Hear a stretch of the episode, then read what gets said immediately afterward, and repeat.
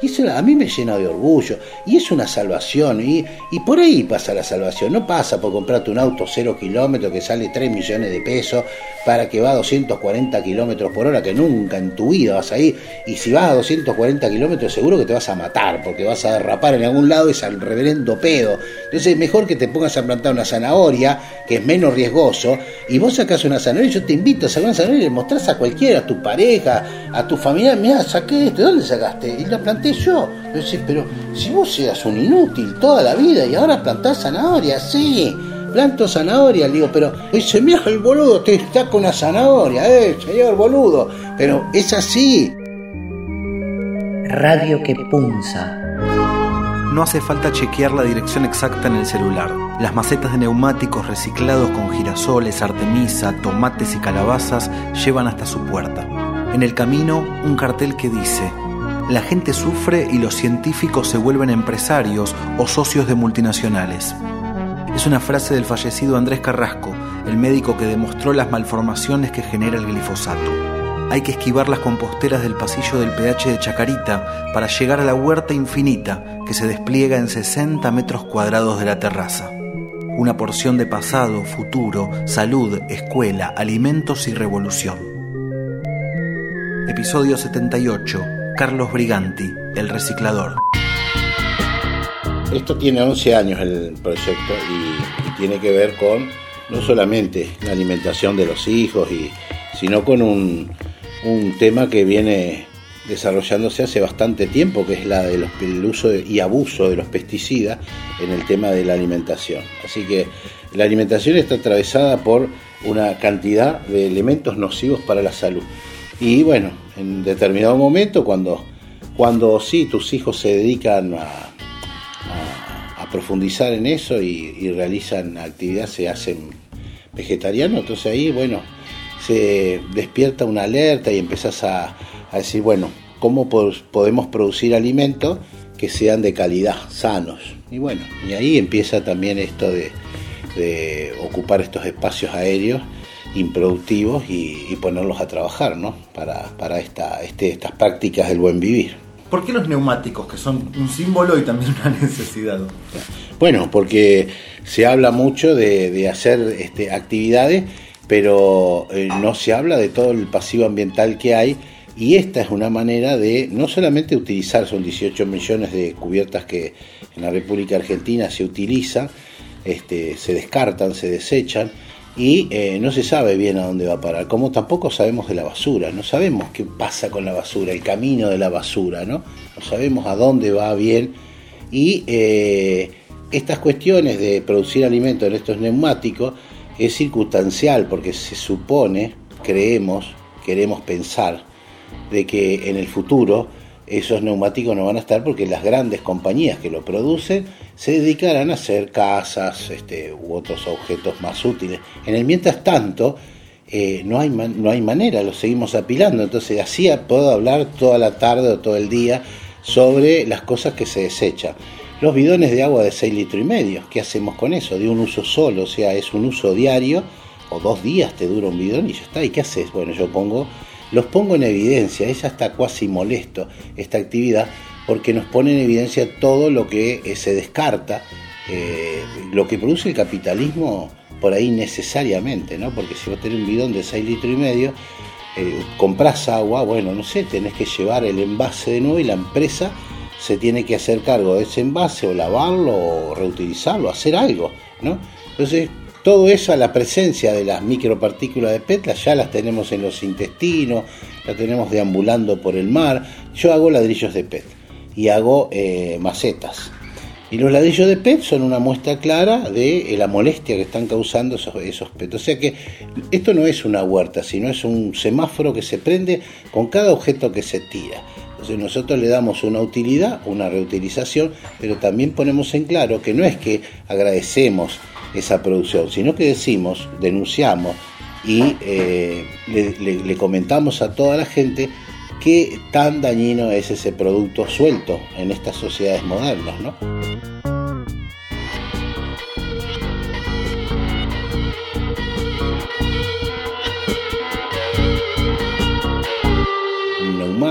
Una, bolsa de, plástico, una botella de PET. Nadie se hace cargo. Hasta ahora es increíble la cantidad de objetos que las empresas producen. Y claro, es muy barato producir un bidón de agua, es re barato. Porque si yo ese, ese bidón lo revoleo en un basural a cielo abierto, ya está. Entonces, eh, no se tiene en cuenta todo ese pasivo ambiental. Por lo tanto, ese bidón de agua, si yo lo produzco, tendría que hacerme cargo como empresa. Bueno, esas cosas no están pasando. La ropa, bueno, podríamos estar todo el día hablando de esto. Hay un robotito arriba, no sé si tiene nombre, que nos muestra un poco este espejo de, de todo lo que tiramos o podríamos tirar y podemos reutilizar el androide, el famoso androide que, que vos generás. Es decir, hasta la persona, hasta, hasta vos que sos consciente y, me haces una nota, en ese, en ese androide están cosas tuyas. Por ejemplo, no sé, una máquina afeitada, yo no me afeito. No sé, cualquier, una lapicera, un marcador. Eh, algo de este micrófono, algo está dentro de ese androide. Entonces eh, uno dice, bueno, pero yo tengo que desechar algo. Es cierto, tenemos que desechar, pero ese androide está para también fastidiarnos, molestarnos y hacernos sentir de que generamos un androide o dos por año, depende de tu consumo, depende de tu, eh, de tu forma de consumir. Entonces a veces generamos 10 androides al cohete, porque no es necesario tanto consumo. Entonces ese androide está para también fastidiarnos. No solamente la huerta es un presente muy fastidioso porque nos está enseñando o nos está diciendo que este futuro distópico que pensábamos que estaba lejos está presente y está presente en todas las actividades que realizamos, en todas las entrevistas, en todo lo que está aconteciendo en el quehacer de una persona.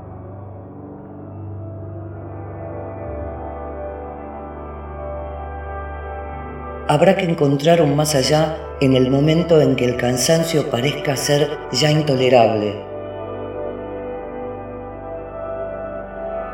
La mar en coche. Muerde, huye, espera, acecha, vuelve a morder, vuelve a huir. Quería consultarte también por cuándo empieza en este camino la divulgación, porque una cosa es la práctica que yo hago para adentro en mi casa y otra es decir, yo esto tengo que mostrarlo, divulgarlo, amplificarlo. Claro, hay dos formas, digo, una es un gueto en lo cual uno trabaja, bueno, hace su, su mundo, fabrica su mundo, construye su mundo, y otra es hacerlo socialmente, como una herramienta, o mostrarlo, insertarlo dentro de una sociedad por ahí dormida y que le puede bien, eh, puede ser una herramienta pedagógica para utilizarla, para no descartarla, para aprovecharla, para tenerla en cuenta, para empezar a construir otras alternativas.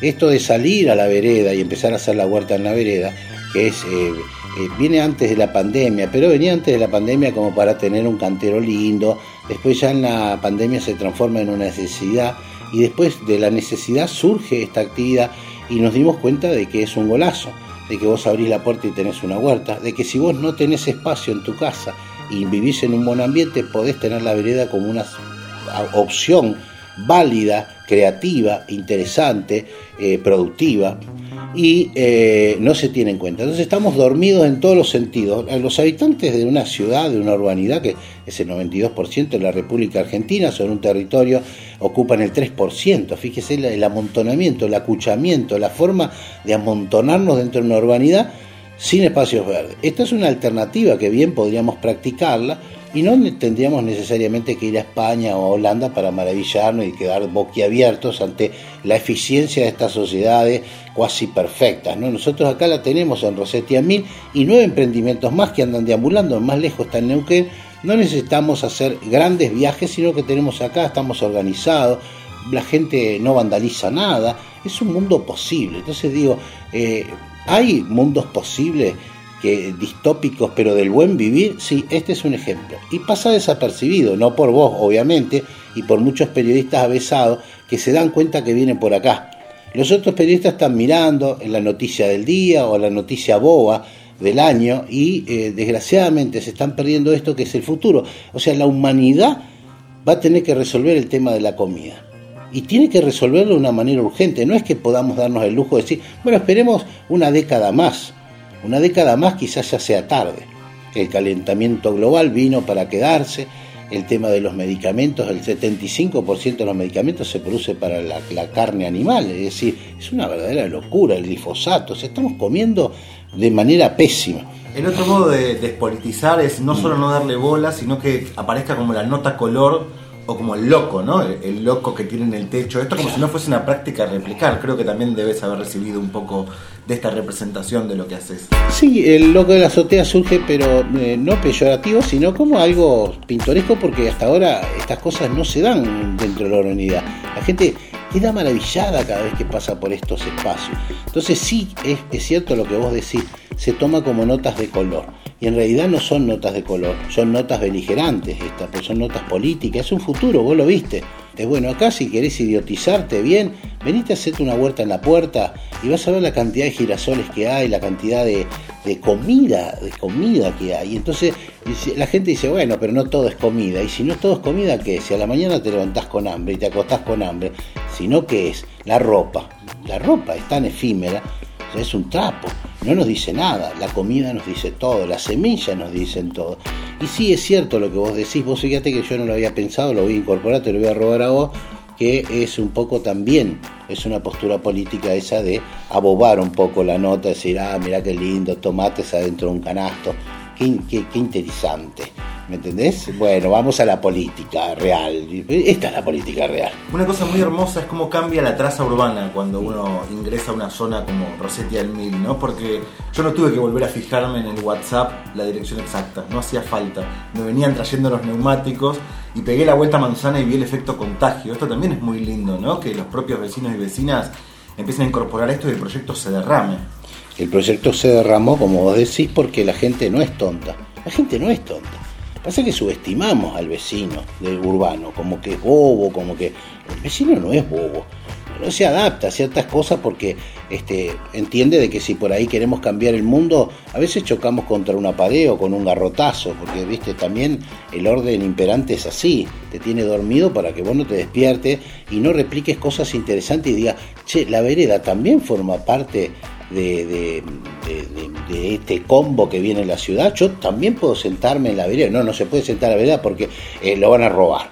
¿Quién me va a robar? Acá no nos roba nadie. O sea, acá salimos a la vereda como hace 50 años atrás. Se está reclamando algo que nosotros lo estamos haciendo. Y eso sigue siendo político. Y ahí es lo que vos decís. Es la nota de color, los vecinos salen con la silla afuera. No, los vecinos salen acá porque nos gusta, porque lo hacemos siempre, y más con esta actividad, y nos conocemos, interactuamos, y, no, y nos vemos la cara, y hay gente que vive 30 años codo a codo y ni se saluda, y nosotros nos saludamos a partir de una huerta, a partir de un disparador, que es la, naturaleza del hombre es así, el, el ser humano es social, y acá está la prueba cabal de que se puede hacer. Podcast. En foco. ¿El vínculo con las plantas cambia el vínculo entre las personas? ¿Te hizo replantear a vos el modo de relacionarte? ¿También enseña sobre eso? Sí, obviamente. Alguien por ahí dijo que, eh, creo que fue Antonio Latuca, a una chica que le dice que las plantas la, abuenaron, ¿no? La planta abuena a la gente, es decir, nosotros acá dentro de la cuadra es un crisol de pensamientos, es decir, hay gente que tiene sus creencias, sus religiones o no, eh, y sin embargo, eh, vos plantás un girasol y la gente se deslumbra ante el girasol. Y hay una conversación en disparado, qué lindo que es el girasol. No, fíjese, fíjese la ley del aborto, qué barbaridad. No, no, ahí se dispara el girasol, el girasol es la realidad. Y todos estamos esperando que salga la flor de girasol. Entonces tenemos un vínculo con el vecino, vivimos este, en la proximidad, y ese vínculo se fortalece a través de las plantas. Es cierto, se fortalece. Las plantas fortalecen cualquier cosa. Cualquier discusión se zanja con el surgimiento, el brote de una planta. A mí me pasa, yo a la mañana me levanto y veo ese girasol en la punta. Ahí eh, floreció y no deja de deslumbrarme. Entonces digo, esa es una magia, sí, es una magia. Es algo que deberíamos practicar. Es decir, una casa desnuda que no tiene planta este, habría que empezar a embellecerla con plantas. Las plantas lo son todo, están acá antes que el humano, pero nosotros pensamos que nosotros aparecimos primero y somos los últimos que nos vamos a ir. Episodio 78. Carlos Briganti, una huerta en la terraza. Ya que hablas del embellecimiento, me interesa mucho el concepto de belleza, porque también ocurre, ¿no? Que a la huerta callejera, por ejemplo, puede haber, vos me dirás, lo sabés mejor que yo, vecinos que les parezca que la estética no es la adecuada para la ciudad que se imaginan y quieren.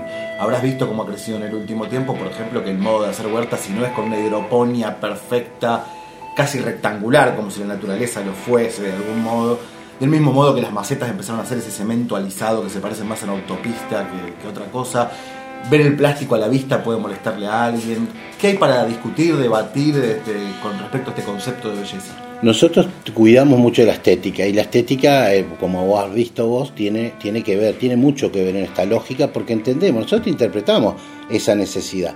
Hay un vecino que necesita la estética, le gusta, pues la ciudad te propone una estética. Nosotros proponemos no levantar baldosas porque es muy revolucionario y muy este, invasivo. Entonces nosotros ponemos las cubiertas arriba del cemento y le ponemos tierra, pero sabemos, sabemos que abajo las baldosas hay tierra. Sabemos que hay mucho, se ocupa mucho cemento, hay poco drenaje, poca succión por parte de la tierra, por lo tanto tenemos un problema hídrico ¿sí? Eh, en ciernes con, este, con esta cantidad exponencial de cemento. Entendemos que no va por esos macetones gigantescos que son muy bonitos, muy grandes, pero estéticamente son bien, pero productivamente son este, malos, son, no nos sirve. Entonces, digo, nosotros propusimos esto de las cubiertas porque estéticamente van bien, no molestan ni siquiera al frentista ni siquiera al que estaciona su auto. También tenemos en cuenta eso y que pueda la persona circular para tirar este, las bolsas de la basura en los tachos esos negros. O sea, contemplamos todo, que no haya ningún tipo de interferencia entre la vida cotidiana del que anda deambulando por la vereda. Creo que el éxito de estas cubiertas es eso. Con el frentista todo, sin el frentista nada. Es decir, si el frentista accede, nosotros le ponemos la cubierta y él tiene que cuidar la huerta, o sea, él tiene que regarla. Nosotros le ponemos los plantines, nosotros hacemos la revisión de esa huerta que funcione, curamos las plantas, absolutamente todo, pero vamos enseñando, vamos interactuando, vamos, es una herramienta pedagógica, ahí se juntan varios grupos etarios, sea, eh, grandes, chicos, que riegan, participan ellos, no es que venimos, le ponemos la huerta y le cobramos algo, esto es totalmente gratis, y insólito, inédito, y vos tu único compromiso es salir a la mañana y echar un poquito de agua. Y eso generalmente la gente dice, bueno, ¿dónde está la trampa? ¿Dónde me van a sacar la plata? ¿En qué momento me mete la mano en el bolsillo? ¿En qué momento debo participar o firmar o votar a este grupo político eh, que no somos tal? O sea, le mostramos a la gente que somos un grupo de gente activista que nos cansamos de jarabe de pico y una de las características que tiene este colectivo que no hace jarabe de pico, es decir, nosotros accionamos. Nosotros decimos vamos a hacer una huerta, hacemos una huerta. Por eso decimos, nos aburrimos, hacemos una ley y hacemos una ley.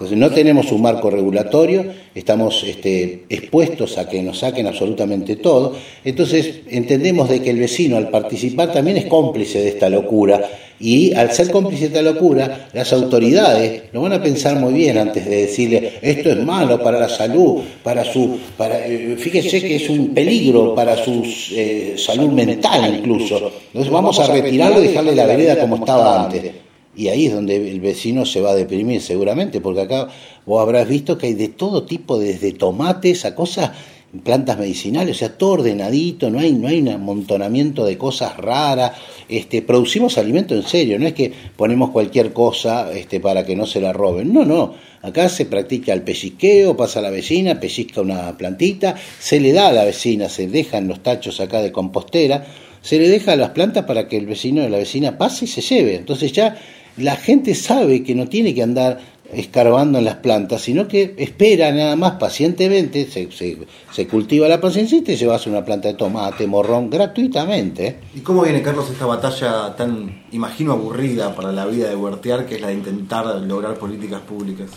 Y sí, viene, es muy aburrido. Cuando chocas ya con la política, es, tenés que tener una cintura, que nosotros no la tenemos, tenés que tener una paciencia porque va, perdemos 10 a 0. Perdemos, perdemos, perdemos porque las autoridades por lo general hay una mayoría que no entiende, no entiende que todo tiene que ser un negocio, todo tiene que ser un negocio, todo tiene que generar dinero y no es así. O sea, hay muchas cosas que se pueden hacer dentro de la urbanidad con un poco de creatividad, con un poco de,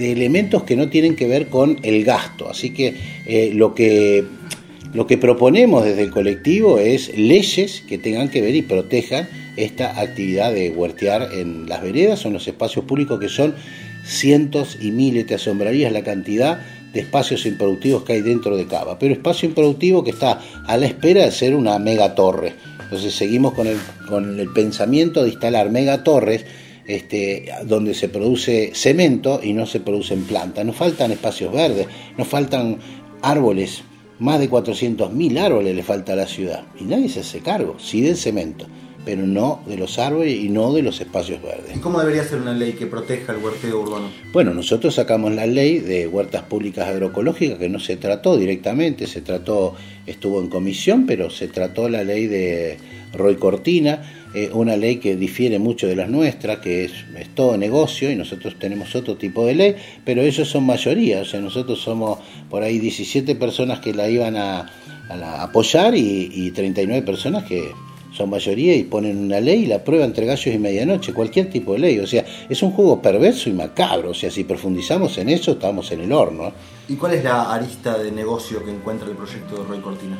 El, proyecto es que está dada, o sea, es más de lo mismo. Es decir, si viene, por ejemplo, Carrefour o Monsanto y dice, bueno, voy a hacer una huertita y la voy a hacer en Costa Salguero, me la conceden a 100 años, la huerta, y otra vez de lo mismo, volvemos a concesionar a un privado, no hago una mega torre, pero te hago una huerta concesionada a 100 años con Monsanto Bayer. Es decir, nosotros hablamos de prácticas agroecológicas, públicas, sea pública, y no un negocio. ¿Y por qué no un negocio? Porque nosotros entendemos de que una huerta no debe ser un negocio, debe ser subvencionada por el Estado, porque es una herramienta pedagógica que acerca al campo con la ciudad, que acerca las prácticas del buen vivir, que nos hace entender de qué nos estamos alimentando, cómo, dónde, quién produce. Es decir, nosotros gracias a la huerta vamos a entender cómo se está distribuyendo el alimento quién se queda con la mayor parte, porque todo eso se dispara dentro de una huerta.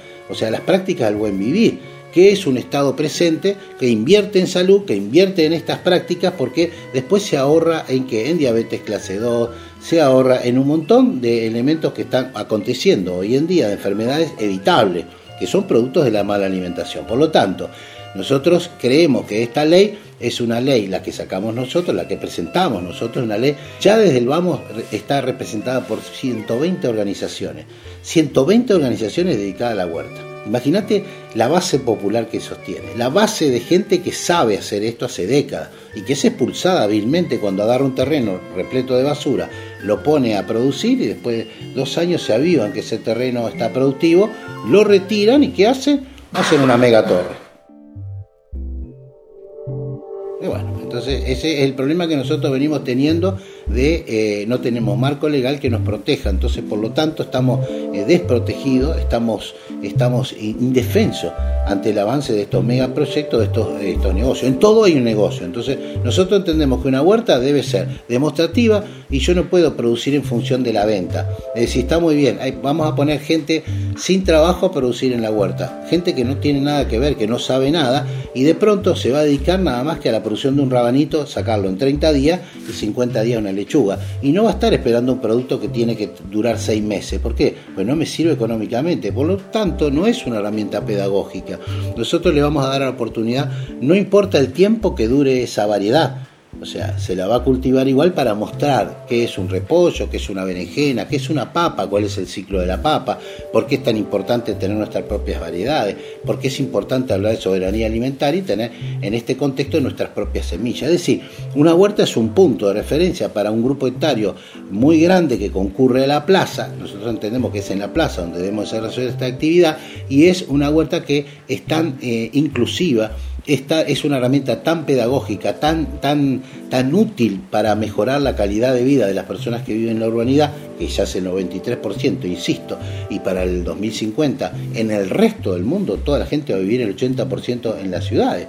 O sea que es una verdadera locura este, no, no creer que esto pueda cambiar eh, o acercar el campo, la forma de producir o evitar enfermedades con eh, mostrando de qué manera se produce alimento. Recomendaciones elásticas. Llevar solo lo imprescindible. La casa a cuestas. Atacar constantemente todo lo que es necesario para una vida normal y moderna. decidir la balanza hacia el lado de la revolución. Así, poco a poco, se irán paralizando todas las ciudades. La mar en coche. Focos de incendio.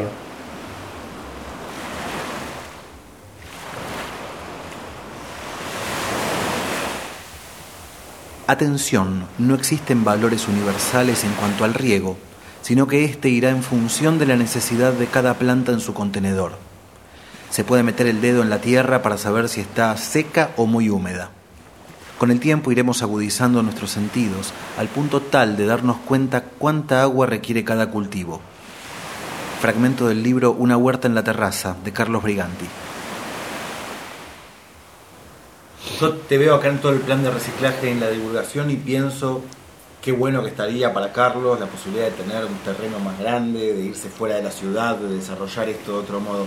Sin embargo, sé que para vos hay una militancia en permanecer en la urbanidad. Si querés contarme un poco de Sí, nosotros entendemos que la lucha, yo ya tuve campo, tuve una hectárea y cuarto, tuve tractor, tuve caballo, tuve granja, tuve todo lo que tenga que tener una persona este, para formarse. Hoy en día el desafío es la urbanidad. Si yo me voy al campo es más de lo mismo. Esto producir como producimos nosotros de 400 a 500 kilos de verdura de hoja en invierno, en un contexto de, en un, en un departamento, en un pH de 60 metros cuadrados, ese es el, verdadero desafío. Son alternativas que tenemos que tener en cuenta y que tenemos que practicar y demostrarle a la gente que vos con un balconcito podés compostar. No se puede no compostar. Estamos en un punto donde tenemos que cada uno de nosotros tenemos que empezar a compostar. Ese es el primer paso hacia un cambio, hacia una revolución. Si vos te sentís un revolucionario y no compostás, sos un revolucionario a medias, ya te arruiné el día, encima que llueve. Pero bueno, esto es, es conciencia, porque si no es más de lo mismo, es jarabe de pico. Ustedes hagan, yo eh, cambio el mundo con... Bueno, el mundo se, lo vamos a tener que ponernos todos de acuerdo y empezar a compostar. O sea, intelectuales, trabajadores, toda la gente que habita una ciudad, vamos a tener que poner de acuerdo en compostar para terminar con los basurales a cielo abierto, que son 5.000, lo dijo el ministro de, de, Ambiente, 5.000 basurales a cielo abierto en 2.500 este, este, municipios. Es una locura, una verdadera locura. Es, a donde vas hay un basural. Entonces, ¿qué pasa? Tenemos que terminar con eso. ¿Y cómo vamos a terminar si no compostamos? Si no sabes de qué se trata. ¿Cómo es reciclar tu propio este, desperdicio? Supongo que este argumento te llega muchas veces y sabrás cómo rebatirlo, pero no tengo tiempo se me llena de moscas, se me ensucia, todas estas cosas, ¿cómo se desarman? Bueno, eh, con aprendizaje, con más huerteros, más huerteras, más gente que empiece a, demostrarte de que podés dentro de la urbanidad hacer un montón de cosas. Nosotros por eso vamos a este sábado a lanzar este, la primera escuela de agroecología urbana este, en la República Argentina y creo que es en América Latina. La primera escuela que va a estar en Constitución, la segunda, la primera es esta que está arriba, que formó una cantidad de gente. Formó este, huerteros y huerteras. Eh, a lo largo de estos 11 años mucha gente vino acá a aprender, mucha gente entendió lo que era una compostera, el compostaje, empezó, se fue a su casa y hoy en día está compostando. Esas composteras que están en la calle del club de compostaje, eh, hizo participar a toda la cuadra y en un momento determinado la compostera se llenó y el vecino venía con su bolsa y la seguía amontonando arriba como diciendo, bueno, hacete cargo vos que sos el mago de todo esto. Y yo le invitaba al vecino, no, tomá, esta es tu basura, hacete cargo vos. ¿Y yo qué voy a hacer? Compostar en tu casa. Y a partir de ahí, pues la, invitación o la provocación era agarrar la bolsa y tirarla en el container negro. Y decía, no, ¿cómo voy a tirar el container negro si yo ya no vuelvo de esto? Esta conciencia no vuelvo. Bueno, ¿y cómo hacemos?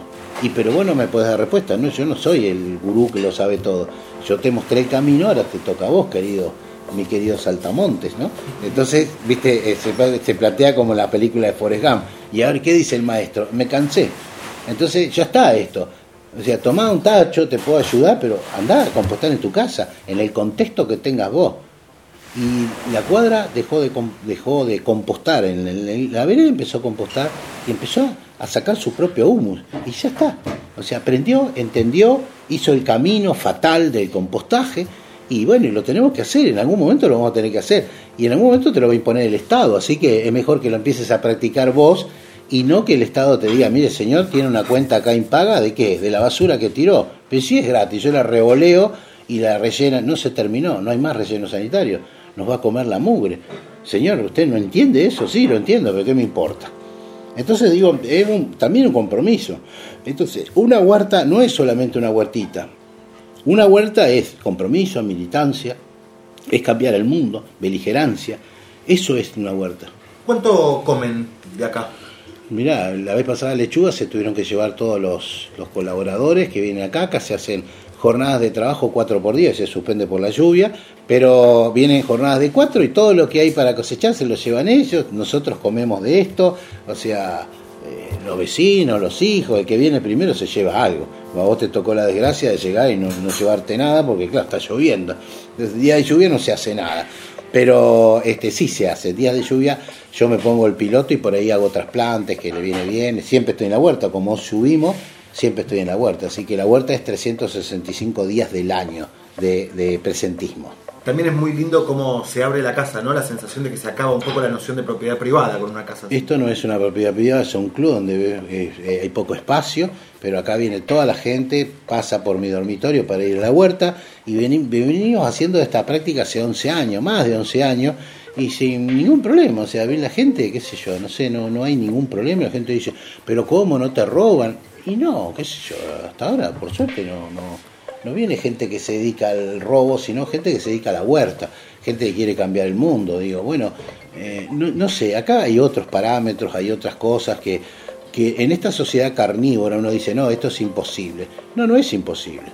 Es posible, es, bueno, ahí está, salta a la vista, vos recorres y dice como en el campo, ¿dónde, ¿dónde está el loco la azotea? Vaya caminando por Rosetti y ahí va a encontrar, donde hay cubierta y plantas, es ahí entiendes? De lo del loco la azotea para la seis cuadras para allá, para la derecha, ahí hay más cubiertas todavía, porque acá tomás en Estomba y Fraga ya tenés más, en Paternal, en Villa Mitre, en Santa Rita, en Neuquén, en Bursaco, Malvinas Argentina, en San Fernando, en Mar del Plata tenemos ahora, no sé la cantidad de emprendimientos que hay de este tipo que la gente se empezó a, a contagiar y decir, bueno, voy a usar esta vereda, hace 30 años que vivo acá y esta vereda está al reverendo cohete, le voy a poner unas cubiertas y me voy a poner, a poner rabanito, mar de plata, puñado de rabanito, una criatura que no sé, 8 o 9 años sacando rabanito.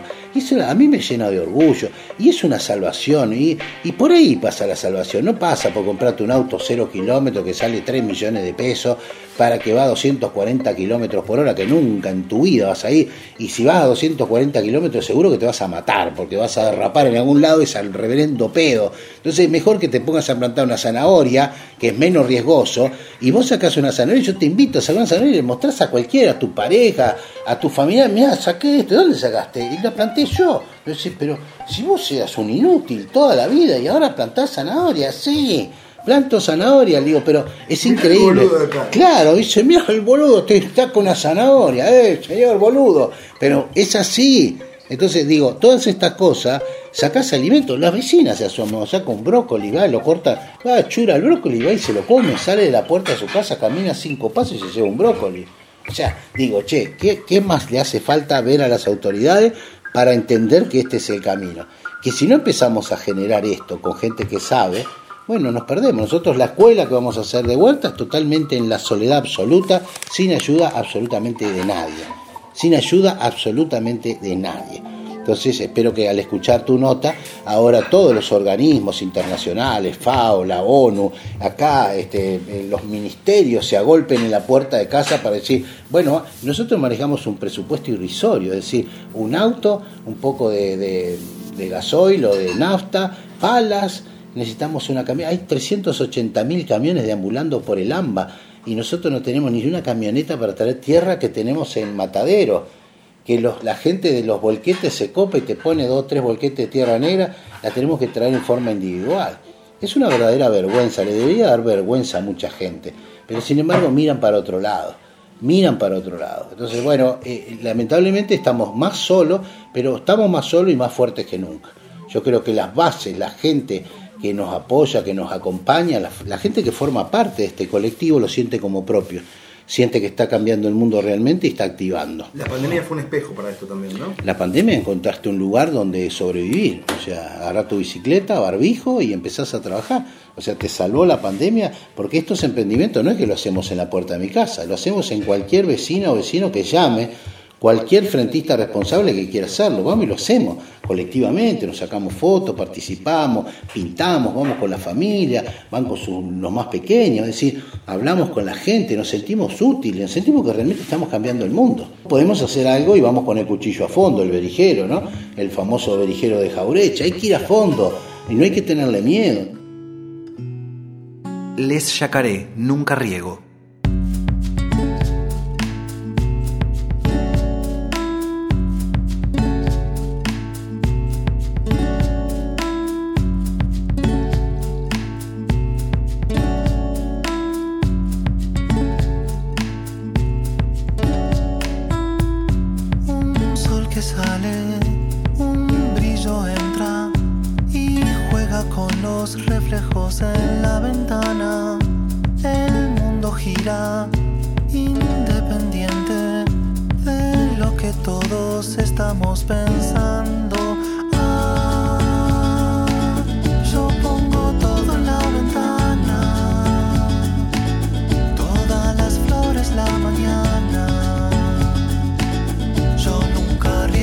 siempre crecen.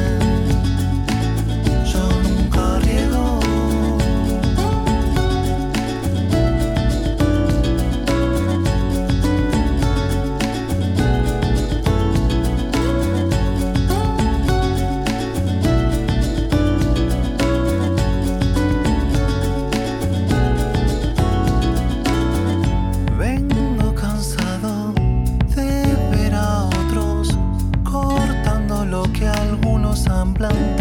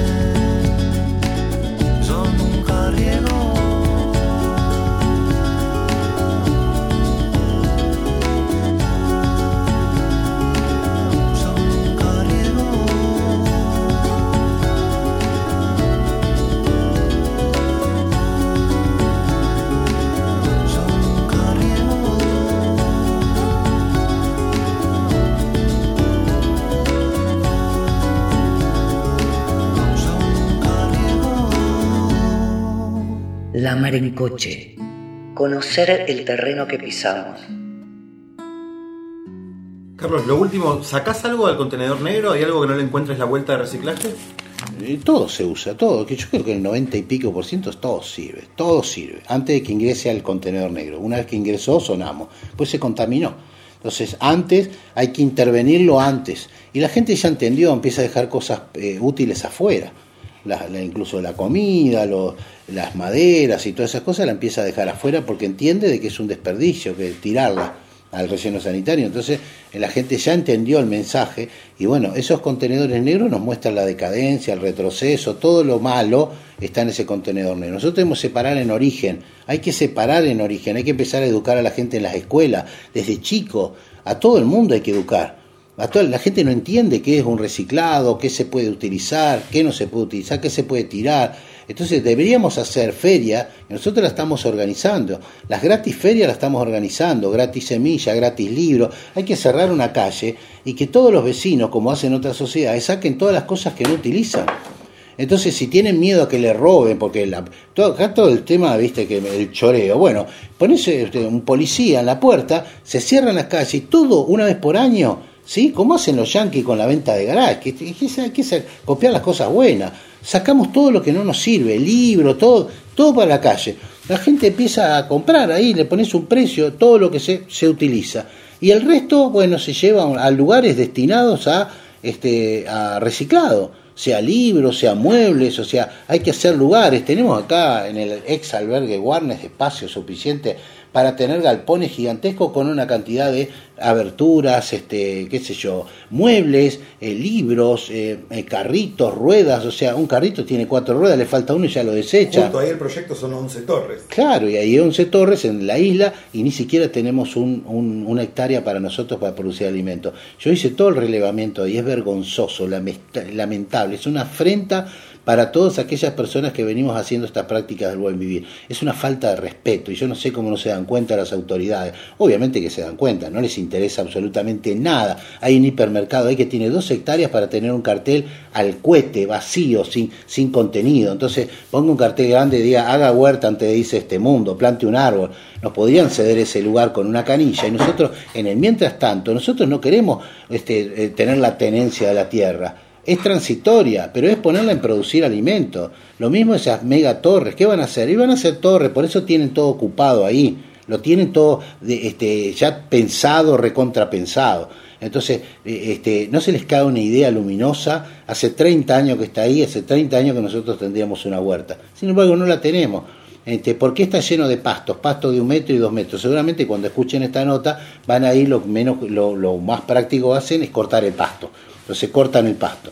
Entonces digo, burradas totales, absolutas, egoísmo puro. Eso desde que se tiró el, el albergue Warner se le cedió a todos estos hipermercados y todas las tierras que están ahí están todas concesionadas a empresas privadas. Todas están concesionadas. En cuanto te metes adentro te saca la policía. Toda estación Arapta, todo ese lugar, todo el Garrigós tiene 5 hectáreas, el Alvear tiene como 5 hectáreas más. Vos no podés creer la cantidad de hectáreas que hay ahí. Concentran una cantidad de hectáreas al reverendo cohete que podíamos generar una huerta pública. Yo estoy hablando, ahí está Tierra Salud, también la huerta de una compañera Anita Armendari, pero tienen que ser públicas. Entonces nosotros tenemos que tener una canilla ahí atrás, en el mientras tanto que se desarrolle ese megaproyecto, y también ese megaproyecto tendría que contar con una hectárea disponible para una huerta para que tenga, porque si se va a hacer sí o sí, porque por más que no, nos opongamos, ellos tienen la mayoría en la legislatura y lo van a hacer. Entonces, si lo van a hacer, qué mejor que tener una hectárea de producción vegetal, agroecológica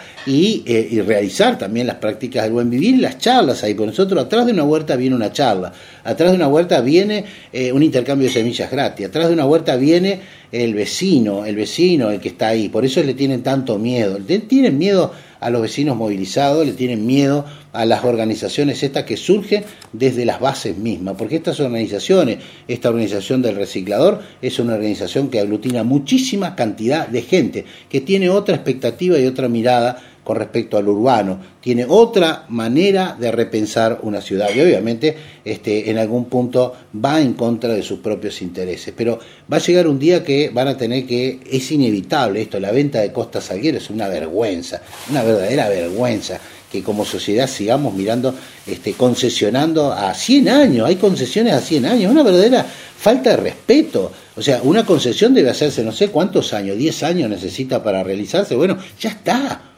ya está, ¿no? A 100 años, a 100 años. Es una locura y nosotros no tenemos un terrenito de 60 metros cuadrados. Lo tengo que hacer en la terraza. Entonces, bueno, eh, así igual lo hacemos. O sea, en terraza, en vereda, con permiso, sin permiso. Sepan ustedes, las autoridades, que nosotros no pedimos permiso. Estamos hartos de pedir permiso, hartos de, de pedir permiso. No entienden, no hay forma de hacerles entender que hay que cambiar de pensamiento, que hay que hacer otra, que, hay que esta, esta, esto de la vieja política no funciona más, hay que hacer otra cosa, más creativa, más inclusiva y que es muy viable, porque es súper, súper viable y súper rentable también. Reciclar es súper rentable y producir alimentos, ¿sabes por qué es rentable? Porque ahorramos en enfermedades.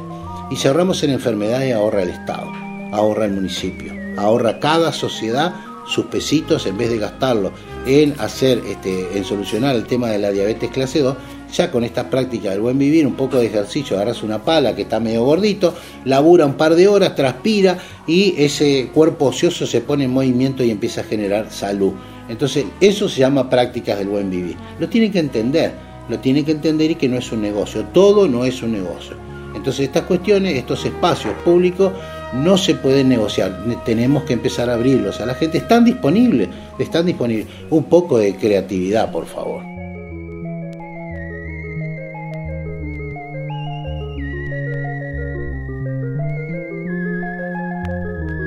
Episodio 78. Carlos Briganti, el reciclador y su huerta en la terraza. La Mar en Coche somos Maru Valguter, Ariel Izajarov, Celina Sereno, Diego Escliar. Locución artística, Carmen Paliero. Textos artísticos basados en La Guerra de Guerrillas, de Ernesto Che Guevara. Todos los episodios en marencoche.wordpress.com y en Spotify.